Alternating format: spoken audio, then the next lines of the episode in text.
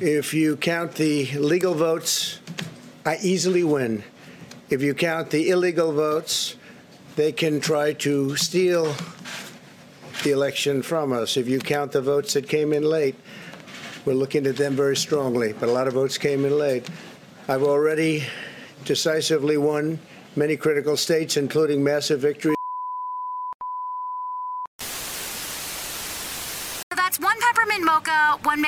Frappe, and one fruit smoothie? Yep. Name your drink. McDonald's has it. We're your destination for those special flavors. We're interrupting this. Bueno, estamos interrumpiendo esto porque lo que dice el presidente de Estados Unidos es en gran parte absolutamente falso.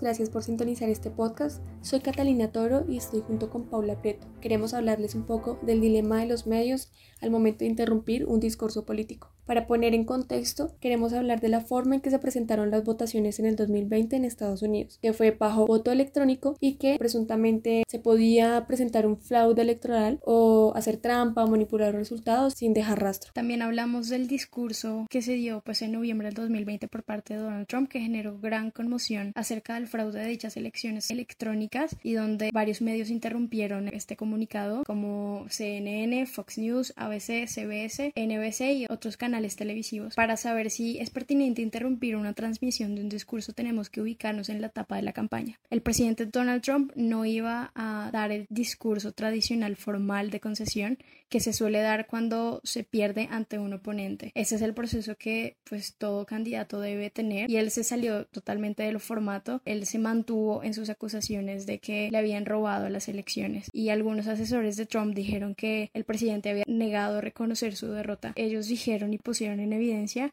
que necesitaba antes tener pruebas para hacer ciertas afirmaciones que el presidente Donald Trump había salido a decir sobre las elecciones. El discurso no formal de Trump lo que hizo fue que enardeciera los ánimos y no tuvo intención en ningún momento de informar. Ahí es cuando ABC News justifica también su interrupción diciendo que no puede permitir el enfurecimiento sin información y ahí es donde tiene todo el derecho de poder interrumpir pues el discurso del presidente. Claro, claro, se justifica siempre y cuando existan situaciones que señalan a la persona que está hablando de que está incurriendo en cosas incorrectas. Claramente para aclarar la situación o para dejar en evidencia lo que no está correcto. Totalmente. Aquí pues quisiéramos más que todo a los periodistas que nos están escuchando dejarles la pregunta, ¿puede un periodista manejar un criterio ético cuando sea juez y al mismo tiempo tocar los intereses de una empresa que nos contrata? Hablando de estos intereses, Cata, quiero traer a colación a Yolanda Ruiz en su libro El filo y la navaja, donde ella habla de que no sobra recordar que en la era digital y mediática nosotros no somos jueces, somos periodistas y la defensa de la responsabilidad al informar se hace más importante cuando la masa nos está pidiendo sentencias y nos está pidiendo que hagamos juicios ante los hechos que se están exponiendo. Y también debemos tener cuidado porque nuestra obligación ante todo y en primer caso debe ser con el público y esto es un principio irrenunciable para cada medio. También hablando del conflicto de intereses que presenta hoy el criterio de interrumpir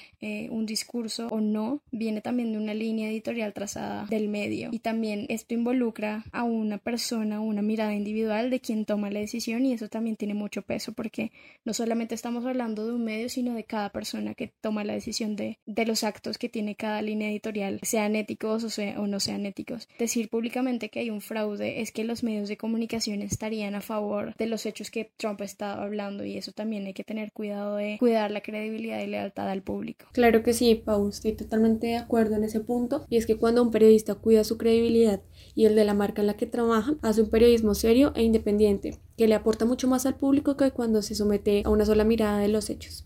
También queremos hablar de que no hubo injerencia o manipulación de algún partido político en especial que quisiera que los medios interrumpieran el discurso de Trump. Y hablando de esta credibilidad y lealtad que tiene el público, se está hablando también de un criterio que refleja la tensión informativa que vive cada periodista de una empresa que tiene que decidir entre seguir apoyando la deriva del discurso de Trump o la verificación de sus acusaciones contra el sistema electoral. Y ahí es donde es importante recalcar la imparcialidad que debe tener cada miembro de un medio de comunicación y es donde nosotros podríamos estar en contra de si hacerlo o no. Así es, también podríamos considerarlo de alguna manera como irrespetuoso. Todas las personas tienen el derecho a la libertad de expresión, saliéndonos un poco también como del contexto únicamente de la locución de Trump. Y si bien es un tema controversial, si nos hiciéramos la siguiente pregunta, ¿qué contestaríamos? ¿Les gustaría ser interrumpidos en un discurso? Y con esta pregunta también recordamos que no solamente somos un medio de comunicación o estamos representando al presidente, sino que también somos humanos.